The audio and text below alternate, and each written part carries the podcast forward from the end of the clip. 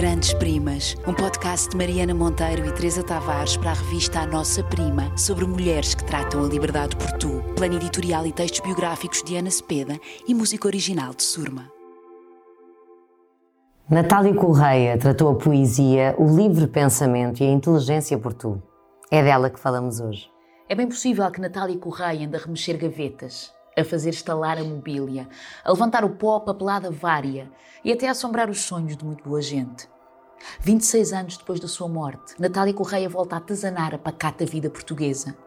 Talvez o gênio se lhe tenha destemperado depois de uma aparição recente e fragmentada em formato série e no grande ecrã. Pois foi Natália quem, em tempos sombrios, deu à luz uma nova mátria, que transfigurou em frátria.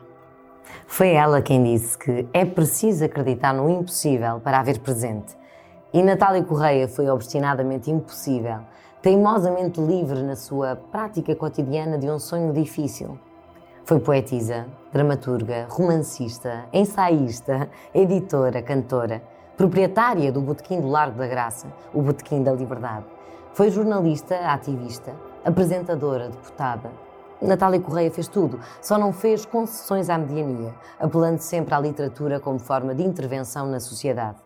Agradecemos a determinação de Vladimir Nunes, editor da Ponte de Fuga, em reeditar a sua obra, para que hoje possamos recuperar os ecos tonitruantes da sua voz.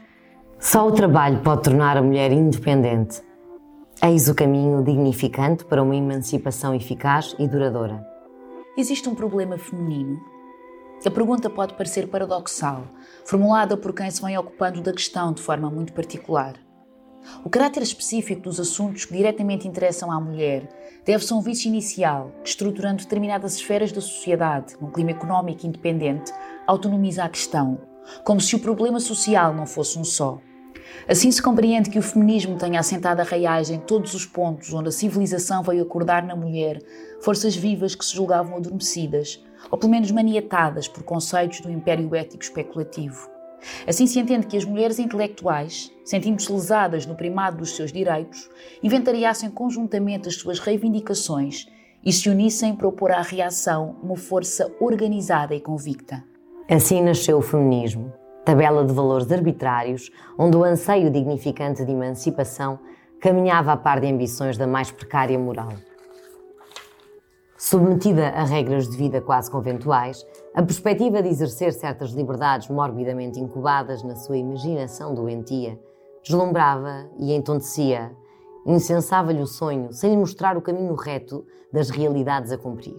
E por isso mesmo, porque o feminismo era o abre de sésamo da almejada emancipação, porque prometia o fácil acesso a uma finalidade imediata, aderiram mulheres em massa, extravagantemente persuadidas de que sozinhas podiam resolver o próprio problema.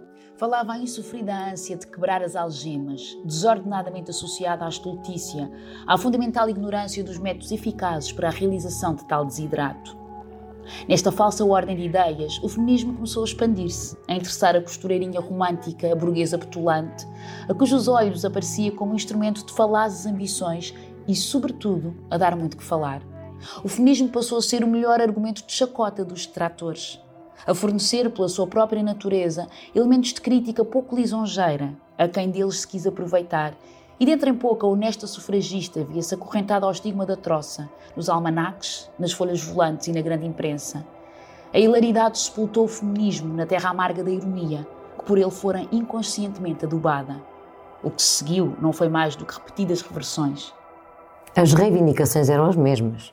Andavam todas à volta do sufrágio feminino e de maior capacidade civil e política. As revoltantes limitações e os atos proibidos à mulher, cuja vontade passa a ser letra morta desde que não tenha autorização marital, a injustiça e a deficiência de quase todas as legislações eram, como são, motivos de força maior para chamar às fileiras todas as mulheres que sentiam o peso de semelhantes injustiças. Todas essas lacunas que refletem a imperfeição de uma sociedade formada apenas à imagem do caráter masculino, com textura mecânica de atitudes e formas unilaterais, teriam de calar no ânimo da mulher intelectualmente emancipada, que se via sistematicamente votada a um papel de forçada aceitação de leis para cuja articulação não fora consultada.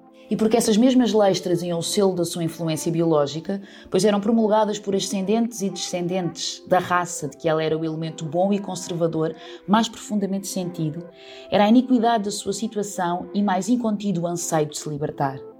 Para além disto, faltava-lhe a ciência das razões restritas dessas liberdades. E sem esta base, está virtualmente predeterminado o resultado social último das pretensões femininas. Na ordem dos trabalhos feministas faltava esta premissa: de que serve a liberdade política e civil sem a concomitante liberdade económica? Como e para que usar de maior capacidade política e civil, sem condições de vida que permitam o exercício racional das duas primeiras? Só tomando parte ativa na vida económica do país é que a mulher pode, com ciência, pronunciar-se sobre os problemas constitucionais, só no pleno uso da sua independência económica pode adquirir conhecimentos e cultura prática que a habilitem a intervir na orientação política e organização social. O excerto que acabamos de ler faz parte do livro Breve História da Mulher e Outros Escritos, edição Parceria A.M. Pereira. Grandes Primas, um podcast de Mariana Monteiro e Teresa Tavares para a revista A Nossa Prima, sobre mulheres que tratam a liberdade por tu. Plano editorial e textos biográficos de Ana Cepeda e música original de Surma.